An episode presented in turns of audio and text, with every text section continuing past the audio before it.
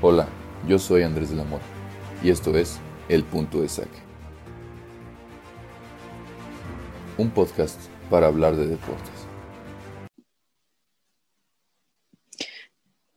Pues ya, este, hola, pues gente, la neta, el día de hoy tenemos una persona, pues la verdad es que es una persona que es importante en mi desempeño futbolístico y académico en la historia de mi deporte, porque fue compañera mía en, en la categoría 98 de Dominion Kids cuando jugábamos de chiquitos.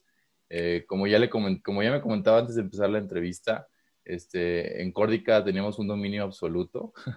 llegamos como a cinco finales seguidas. O sea, me acuerdo que en todos lados, o sea, neta, siempre llegamos al final. Eh, no me acuerdo si en nuestra categoría nunca quedamos campeones la 98, pero neta, sí, siempre llegamos hasta la final. Este, me acuerdo como tal de una final que jugamos contra Monterrey, pero este, sí, tuvimos varias finales juntos y sinceramente es una persona de admirar, porque ahorita Renata Maciarelli actualmente es portera del Club América y el hecho de ser portera del Club América no solamente representa algo pequeño, es algo increíble, algo que muy pocas personas pueden decir que lo hacen y pues históricamente ya estás escribiendo un libro. Y para comenzar, te quiero hacer una pregunta que es la que casi a todas las personas a las que les hago el podcast al principio es, ¿quién es Renata Maciarelli? Hola este, a todos y pues muchísimas gracias por invitarme, ¿no? Me dio mucho gusto cuando, cuando leí tu mensaje, por, por lo mismo que tú dices, ¿no? Te, me trajo muchísimos recuerdos de, de, yo creo que de la época más bonita del fútbol porque, que tengo, porque era la época en la que jugaba porque me encantaba, ¿no? Hasta, o sea, hoy en día juego porque me gusta y porque es mi, es mi carrera, pero en ese momento yo, o sea, comía, respiraba fútbol y como tú dices, nos iba muy, muy bien y, y también hice excelentes amigos y gente que, que llevo muy, muy dentro de mi corazón, profes y, y, compañeros de fútbol que, que me siguen a todos lados, ¿no? Con muchísimas enseñanzas. Y este, y qué pregunta tan filosófica. Este, ¿Quién es Renata Macharelli? Yo creo que me definiría como, como una persona, no sé, alegre, eh, que simplemente disfruta muchísimo algo que, algo que comparto con, con mi familia, algo que, que, me une mucho a mi familia, alguien que, que disfruta muchísimo el fútbol, que, que, vive de eso, gracias a Dios, y, no sé, alguien que quiere, que quiere seguir siendo parte de, de una generación de, futbolistas en México que está haciendo historia, ¿no? Con, con, la liga que acaba de empezar. Sí, claro. De hecho, este, pues, de, es lo que, de hecho, una de las preguntas que te voy a hacer ahorita más adelante sobre eso, sobre la nueva liga, o sea, sobre la joven liga que es femenil actualmente en México, ¿no? Y sobre todo, este, qué chido que te, te veas así como una persona, como te describes, la verdad. Y este, mm, de, de, tu posición, ¿qué es lo que más te gusta? O sea, ¿por qué dijiste quiero ser portero? Así, es lo, ¿cuál es el focus que dices, no, portero es lo que es para mí por esto? Um, yo creo que el, terminar siendo portera, pues fue justamente en, en Dominion. Yo, yo me acuerdo que, ¿te acuerdas que en Dominion antes eran cursos de verano y luego ya uh -huh. estaban fútbol en la, en la tarde y, y, un día me tocó ver a, los porteros, creo que era de la 97 y 98 entrenar, y yo los veía volando y sacando balones así, y no, nunca me había tocado ver un entrenamiento de porteros y me llamó muchísimo la atención y de ahí yo dije, es que yo quiero, yo quiero entrenar así, ni siquiera, ni siquiera pensaba así como de yo quiero algún día jugar, no, era, wow, yo quiero ser parte de esos entrenamientos, se ve que se la está pasando padrísimo, se sí, pues sí. están aventando por todos lados y yo creo que eso me gustó, ¿no? Así como la parte loca de, de la posición, que es, o sea, literalmente, pues estarte aventando a todos lados y marometas y poniendo sí, la sí. cara enfrente del balón. Sí, sí, la neta sí es una, es una posición que pocos somos los que nos gusta estarse aventando y estarse golpeándose contra el suelo. Es una posición bastante loca, como tú dices. Oye, y, y además de la portería, yo me acuerdo que en algún momento de Dominion eh, llegamos a entrenar juntos de porteros y en esos tiempos iba a abrir una categoría femenil, me acuerdo, y te querías poner a jugar de delantera. Hasta la fecha, ¿cuál, cuál es la segunda posición que más te gusta en el campo? Sí, en, ese, en esos momentos era porque también teníamos un dominio absoluto de la liga de la Córdica y de, de Andrea Soccer, entonces pues me tocaba de esas veces que odias ser portero porque no te llega el balón, no te toca participar, ni siquiera con los pies, ¿no? Porque mandan los balones y eh, esta María, que, que, te tocó también jugar ah, con ella, llegaba y, ella reiniciaba el juego y yo, no, pasen, pasen. Entonces ahí era cuando decía, pues métame de delantera, ¿no? Para estar haciendo algo. Pero a mí una posición que me gustaría jugar, este, por la cantidad de, de participación que tienen, es contención. Ah, sí, pues sí, son los que más tocan el balón en el campo casi siempre en los partidos. Sí, la verdad, sí. Es una posición interesante. Pues la verdad que chido. Y de hecho es lo que he visto, o sea, ya, o sea, alguna vez he visto algún partido tuyo de la América. Este, de hecho hace poco vi que fuiste jugador de la semana y este, este, he visto que te dan mucho el balón con los pies. Ya se juega más, ya eres un líbero más en el campo. Sí, no, es la, misma exigencia que te da el fútbol moderno, ¿no? Que ya no, ya no es nada más por si tiran o te, que tengas que reiniciar las jugadas de, meta. Ahora ya el portero pues ya tiene su, tiene casi casi de obligación este, ser parte del juego para aliviar este, la presión que tienen los defensas, incluso algunos medios que, quieran este, aflojar la presión y tienes que como cumplir con esa, este, este, de ser libre, o sea, sí, claro, con la función el tener un buen libro, sí, esa función. Sí, exactamente, y si te fijas, varios equipos que, este, que tienen jugadores que pueden cumplir con eso, como es el Barcelona, como es, por ejemplo, el Bayern Múnich, este, que cuentan con porteros que son sobradísimos con los pies, que, son, que están muy a gustos este, con, sus habilidades con los pies, son, son equipos que tienen el balón muchísimo, entonces ayuda muchísimo. Sí, sí, claro. Y tú, por ejemplo, que jugaste en el fútbol de Estados Unidos, obviamente sabemos que el fútbol femenil en Estados Unidos es ahorita de lo mejor del mundo que hay. Este, ¿qué comparación tienes con el fútbol mexicano femenil? O sea, ¿cómo, ¿qué diferencia ves? ¿Ves mucha diferencia?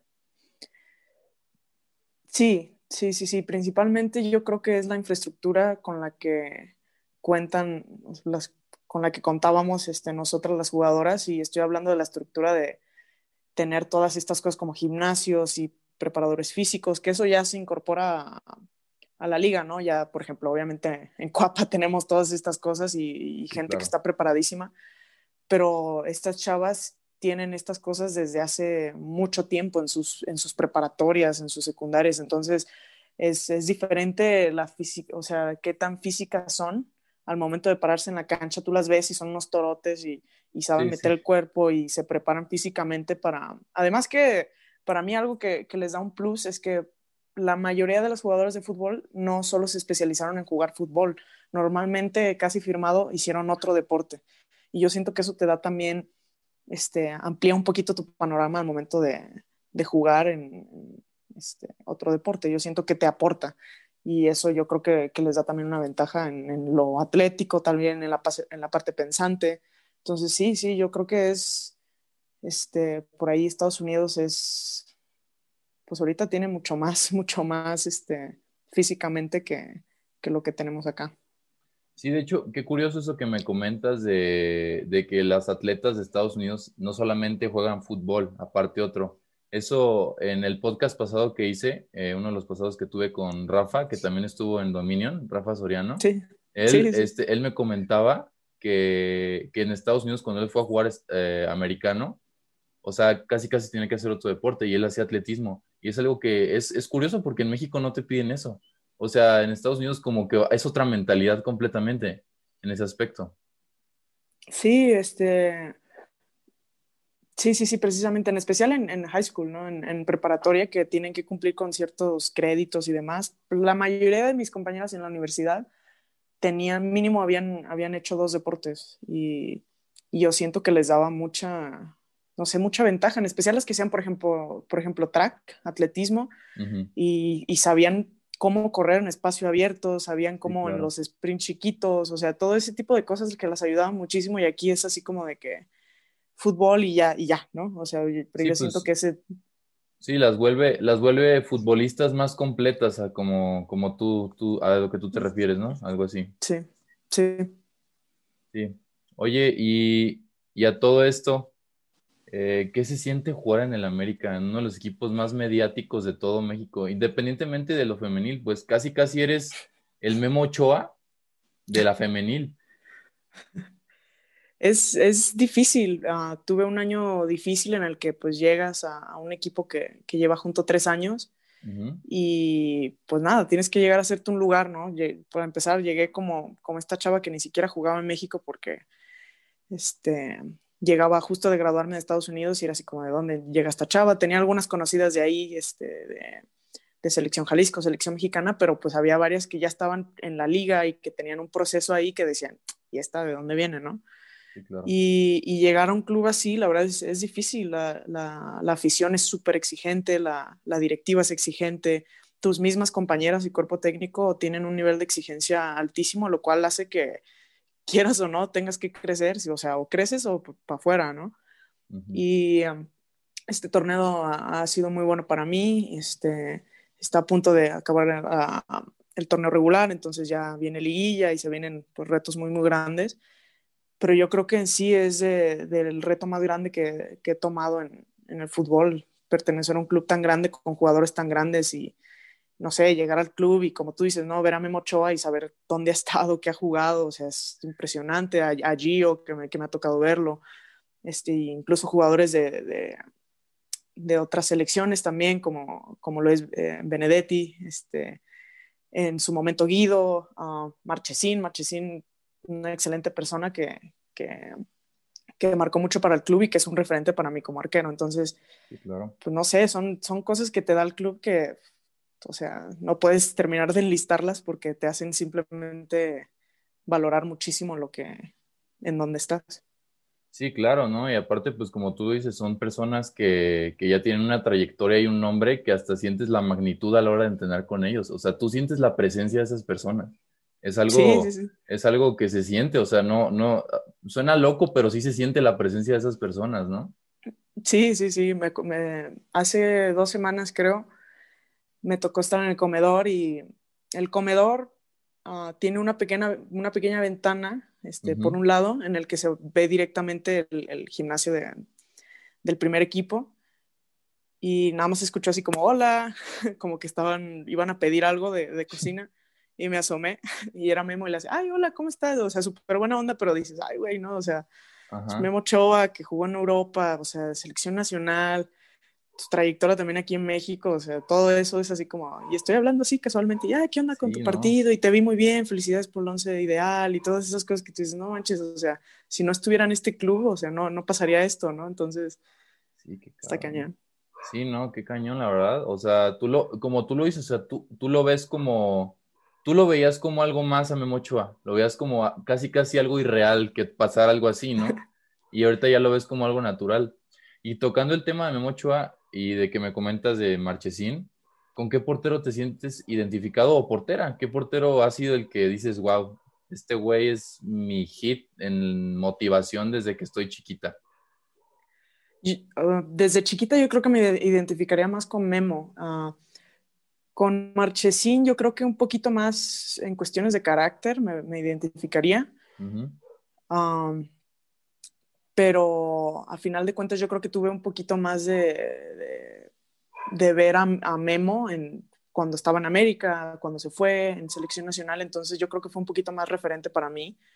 Eh, pero aún así los dos son arquerazos y, te digo, aquí en el club los dos, o sea, están, están casi casi con letras de oro, ¿no? Entonces, claro. Sí, sí, no, pues de hecho, pues Memo Ochoa es casi, casi el, mejor canterano de la historia de la América, en pocas palabras. Lo, tienen muy, muy, muy galardonado. Eh, porque aparte, pues es el primer portero que brilló en Europa, mexicano. Sí, es algo sí, exactamente. Sí, sí, sí, exactamente. Entonces, yo me acuerdo cuando, cuando Memo se fue, que también, o sea, el sueño era así como de chin, ¿no? O sea, irse a Europa, qué padre, o sea, el primer portero que está brillando allá, o sea, entonces yo creo que también abre muchas puertas y muchos sueños para, para los arqueros de aquí de México, que yo creo que también eso, América tiene, ha tenido grandes arqueros y este, yo creo que es como un levantar la mano, ¿no? O sea, también México tiene excelentes arqueros y ¿por qué no soñar en, en estar un equipo de allá? Sí, claro. Oye, y hablas mucho de también de la importancia del club y en ese aspecto, ¿tú cómo manejas la presión? La presión, yo creo que en, especial en los primeros partidos, por ejemplo, mi debut, que fue en el Azteca, este, sí te llega a pesar un poco, ¿no? Es así como, este, a pesar de que no, no era un equipo, me tocó con Veracruz en su momento y yo sabía que, este, que no era un equipo que se caracterizara por su ofensiva o, o, así, pero por ejemplo en ese momento, ajá, muy letal, pero en ese momento no habíamos este, ganando, ganado ni un partido en, el, en ese torneo que fue hace un año, de hecho. Y y de ahí viene un poquito la presión, ¿no? Así de que era mi primer partido y decía, chin, ¿qué si la cago? Y, o sea, contra un equipo que no es este, particularmente fuerte y que... Sí, claro. Y, y arruinamos nuestra primera, bueno, no primera, nuestra oportunidad de tener esos tres puntos, ¿no? Entonces es muy difícil a veces, pero el que te vayan poco a poco soltando, este, por así decir, el carro, o sea, para manejarlo. Y la confianza que te da el equipo. Sí, exactamente, eso es lo que más me ha ayudado este, y lo noté más en, el primer partido que jugué en este torneo, que fue contra Pumas, que era en sí el primer partido que jugaba contra un equipo que yo sabía que tenía mucha garra, un, clásico para nosotras, jugar contra ellas, que, que, es, o sea, sabemos que esos partidos siempre, o sea, siempre van a terminar, o sea, sudando la gota gorda y estar aguerridas todas y luego, luego mi equipo fue el que me respaldó en todo, fue el de tranquila, sabemos que lo vas a hacer excelente, has estado entrenando súper bien, tú tranquila y, y, eso fue lo que a mí me, me, fue llenando de confianza y, este, y al final de cuentas lo que me ayudó a, a estar lista para lo que se viniera. Sí, sobre todo lo que tú dices, creo que es muy importante la confianza y más como portero, porque es una posición tan solitaria en la que, o sea, un gol, o sea, te lo tragas tú completo y aunque tú no tengas la culpa, internamente sabes que tú tienes la culpa, o sea, que pudiste haber hecho algo más. Es algo que te hace sufrir muchísimo. Sí, sí, sí, como tú dices, no ser la última persona ahí. hay goles que, incluso hay veces que no, no se puede hacer mucho, ¿no? Pero piensas, chin, y si hubiera, y si hubiera sabido a dónde iba, tal vez.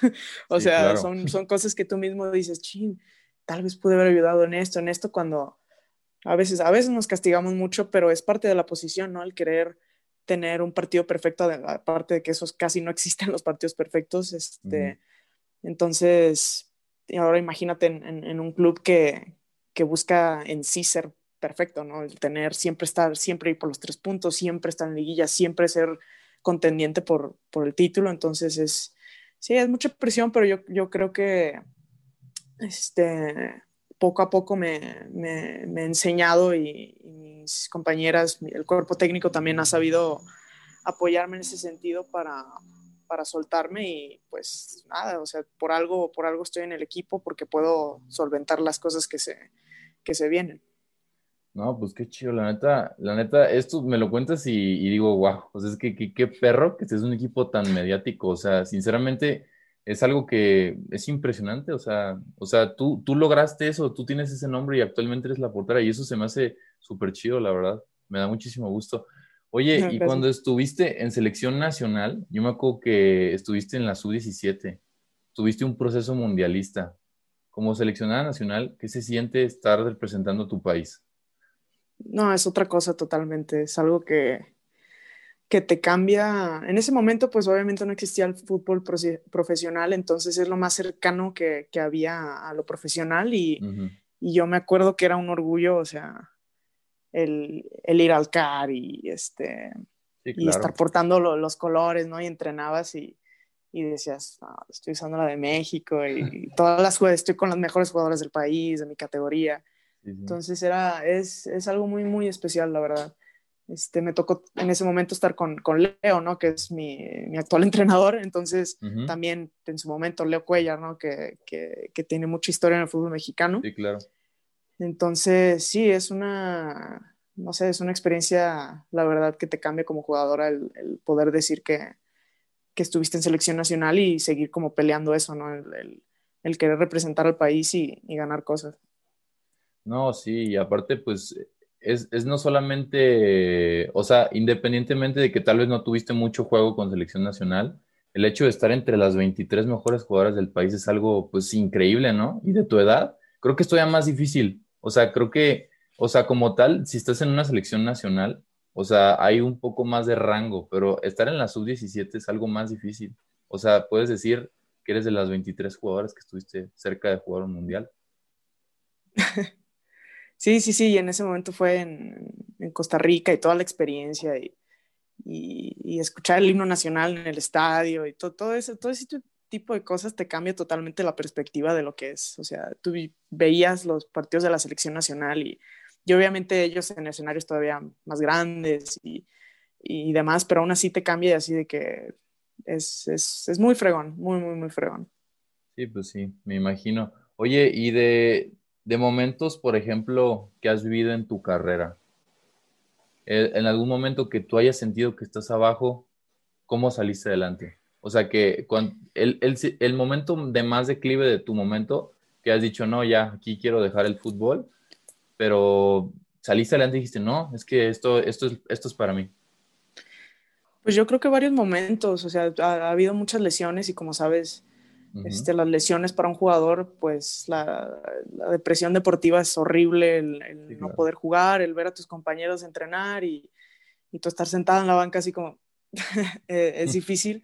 Yo creo que el peor momento que tuve fue en mi segundo año de, de universidad, que, me, que por tercera vez me, me, rompí el ligamento cruzado y me perdí no solo temporada, temporada y media con, con el equipo de mi universidad, pero también me, este, me perdí un mundial sub-20, ¿no? Tuve un proceso sub-20 que no, no, pude completar, me perdí el mundial en Papua Nueva Guinea y yo, creo que ahí ha sido de los peores momentos de mi vida, o sea, te estoy hablando de mentalmente, este, físicamente, pues jodidísima, académicamente todo, todo, como que todo de bajada, de bajada, de bajada, y yo me acuerdo de decirle a mi mamá, es que ya me quiero ir de aquí, yo ya no quiero estudiar, yo quiero estar en mi casa y no, no pensar en esto, ¿no? pero pues mi familia me apoyó muchísimo, mis, mis amigas allá, este, este, mi amiga Judith, que la verdad es, si no, me mandaba mensaje a las 3 de la tarde, oye, ¿quieres ir a comer? Y no, yo me dormía toda la tarde, estaba en depresión cañón, le contestaba hasta como las 7, así de que, hola, de que me despertaba de mi siesta. y me decía, bueno, bueno, vamos a cenar, ¿no? Pero o sea, siempre como haciéndome salir de la cama. Te ayudaba con presión moral hacia arriba. Sí, sí, sí, es, es impresionante, ¿no? O sea, ese tipo de personas que, que, marcan etapas de tu vida y um, nada, pude salir pensando en, ok, este, igual y ahorita está muy difícil, me perdí estas cosas y me perdí el último proceso de, selecciones menores, ¿no? Que, podía tener y, tener y yo sabía que, por ejemplo, la selección mayor es dificilísimo, o sea, llegar es más difícil. Entonces, eh, me desanimó un poco, pero no sé, toda, toda mi red de, de, amigos, de familia, como que me hicieron, a ver, Renata, te encanta esto, ¿para qué te haces? O sea, vas a seguir jugando, tú pégale y, y este, y dale, dale para adelante y, y, justo después pues se viene que abren la liga y todo eso, entonces fueron motivaciones cañonas que si me hubieras dicho que estaría como hoy en día hace tres años, no me la creería, ¿eh? o sea, yo te diría, no, no manches, o sea, ¿cómo voy a salir de esto? Entonces, sí, sí, o sea, siempre, siempre hay, hay que darle para adelante porque se vienen cosas mejores. Sí, no, pues qué chida mentalidad. No, y aparte, sobre todo, la ayuda de la familia siempre importa muchísimo. O sea, sobre todo, tener un apoyo como tal es algo impresionante, ¿no? Sí, o sea, hace la diferencia. Hay veces que, pues, nosotros mismos, quieras o no, pues te desgastas, ¿no? O sea, se te acaba a veces la energía y hay veces que necesitas que, que un amigo te, te preste un poquito, así como de, o mucho, ¿no? En mi caso sí era mucho, pobre Judith. Este, me tenía que prestar muchísimo, pero, pero igual y también ayudó que ella también eh, jugaba, jugaba básquetbol, entonces sabía lo que era el tener lesiones y, ajá, entonces, este, eh, me supo entender y pues salimos y, y, la verdad es que sí le debo muchísimo a ella y a mi familia, que el que yo esté hoy en día aquí, les debo muchísimo. Sí, ¿no? Y la neta, qué, qué bien que te siguieron apoyando. Y aparte, una, un, como tú dices, un proceso que no pudiste terminar de no poder ir a un mundial en Papua Nueva Guinea. Pero tú, por ejemplo, ya buscas una revancha, me imagino, ¿no? Buscas que en algún momento te en selección. Y lo estás haciendo así, lo estás haciendo bien. Sí, sí, obviamente. O sea, yo estaba esperando mi momento que me tocara, pues, eh, ser un poquito más protagonista en mi equipo y el que me puedan ver en, selección nacional, que obviamente es el sueño de, dudo mucho que, que todas las jugadoras de la liga no, no quieran representar a pues, su país. Entonces, este, que es difícil, ¿no? Pues este, obviamente no muchas jugadoras pueden ir y mucho menos muchas porteras, entonces es, es algo difícil, pero pues nada, va a, luchar ser constante y a luchar ser pues la mejor versión para que, para que volteen a ver. Sí, claro. Y de hecho ahorita eso último que dices de la mejor versión, ahora te quiero preguntar, no de lo de hasta abajo, en tu mejor momento, ¿cuál ha sido? O sea, ¿sientes que ahorita es tu mejor momento? Yo siento que estoy viviendo uno de mis mejores momentos futbolísticamente. Este, quiero pensar así porque eh, justo hace, creo que una semana estaba hablando de, de, cómo quiero crecer, o sea, continuar creciendo, porque siempre creo que hay, hay algo que aprender, ¿no? Y, y estaba recordando, por ejemplo, mi, mi, primer año de universidad, que yo creía que lo sabía todo y yo venía de mi proceso sub-17 y yo creía que estaba aquí y, y, todo, y ahora pienso en los errores que tenía, en las cosas que todavía no dominaba, en las cosas que, que me fallaban o que podía ser mejores y digo, qué güey, o sea, no manches, te faltaba muchísimo, ¿no? Para estar en donde estás hoy en día. Entonces quiero pensar que en cinco años voy a voltear desde Barcelona, Cataluña. Este, acá. Ojalá, sí, claro, pues, e-, ¿Ese es tu sueño? ¿Llegar a Barcelona? ¿Es tu equipo así, tu top? Sí, es, sí, es mi top. Y, o sea, quiero pensar que voy a voltear y voy a decir, no manches, esa Renata del América todavía ni sabía hacer esto, ¿no? Entonces, este, yo siento que, que por ahora eh, eh, he logrado ser más completa de, de, lo que era antes y de, de ser importante en, en, el equipo, ¿no? En, en, especial en este torneo. Entonces yo creo que por ahora siento que es, que es uno de mis mejores momentos futbolísticos. Pues qué chido, la neta sí. De hecho, esa mentalidad que tienes es parecida a, la, a alguna mentalidad que en algún momento escuché que dijo Cristiano, de que su mejor momento es el que estaba por venir. Mm. Eso es algo, eh, pocas personas tienen esa mentalidad, ¿sabes? Solamente este, he escuchado pocas personas así. Y ahorita que comentas eso del Barcelona, ese equipo es, o sea, el Barcelona como tal es tu equipo al que te gustaría llevar. ¿Es tu sueño jugar en el Barcelona? Sí, o sea, sueño desde hace mucho, eh, no solo futbolísticamente, o sea, me encantaría poder llegar a vivir um, en Barcelona. Es una ciudad preciosa y un equipo que, que domina mucho en, en, en la liga y que y que tiene jugadoras de, o sea, de primer nivel, ¿no? Tiene, yo creo que como 40% de las jugadoras de, de, la selección española y tiene de Francia y tiene, o sea, son jugadoras de tanta experiencia que me encantaría algún día poder compartir cancha con, con ellas. Y de fútbol femenil, ¿qué jugadora es la que ahorita más admiras, que te motiva a seguir en este ámbito? Uh, yo creo que, en especial por posición, yo creo que Endler eh, la portera chilena. Sí, claro. es, es, una de las pocas porteras, quitando a Hope Solo, que yo creo que...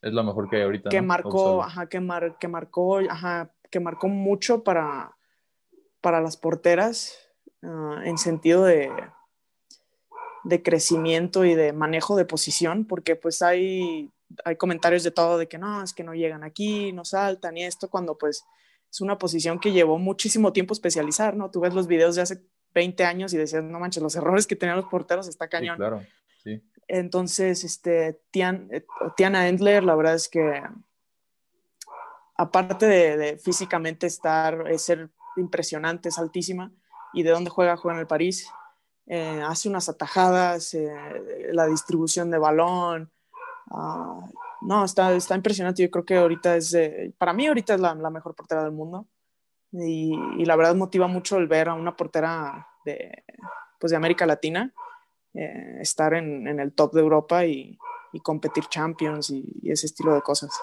Sí, pues casi, casi como Keylor Navas. De hecho, es, es casi, casi a la par, ¿no? Sí, sí, sí, parecido. Sí, estaba viendo más o menos lo, lo de Keylor Navas. Este... Sí, hace cuenta también. No, pues muchísimas gracias por la entrevista, Renata. La neta, me encantó hablar contigo. La verdad es que la mentalidad que manejas me llama mucho la atención y ojalá en algún futuro te pueda ver en Europa como tú lo quieres. O sea, sinceramente para mí va a ser un orgullo haber estado jugando contigo de chiquito y verte en lo más alto. Ahorita verte en América es increíble también, pues, pero en algún momento verte en Europa va a estar muy, muy, muy cool. Ojalá, ojalá sí sea y hacemos otra entrevista ahí, desde ahí sí, para claro. decir, ah, esa que te hizo la entrevista, no manches.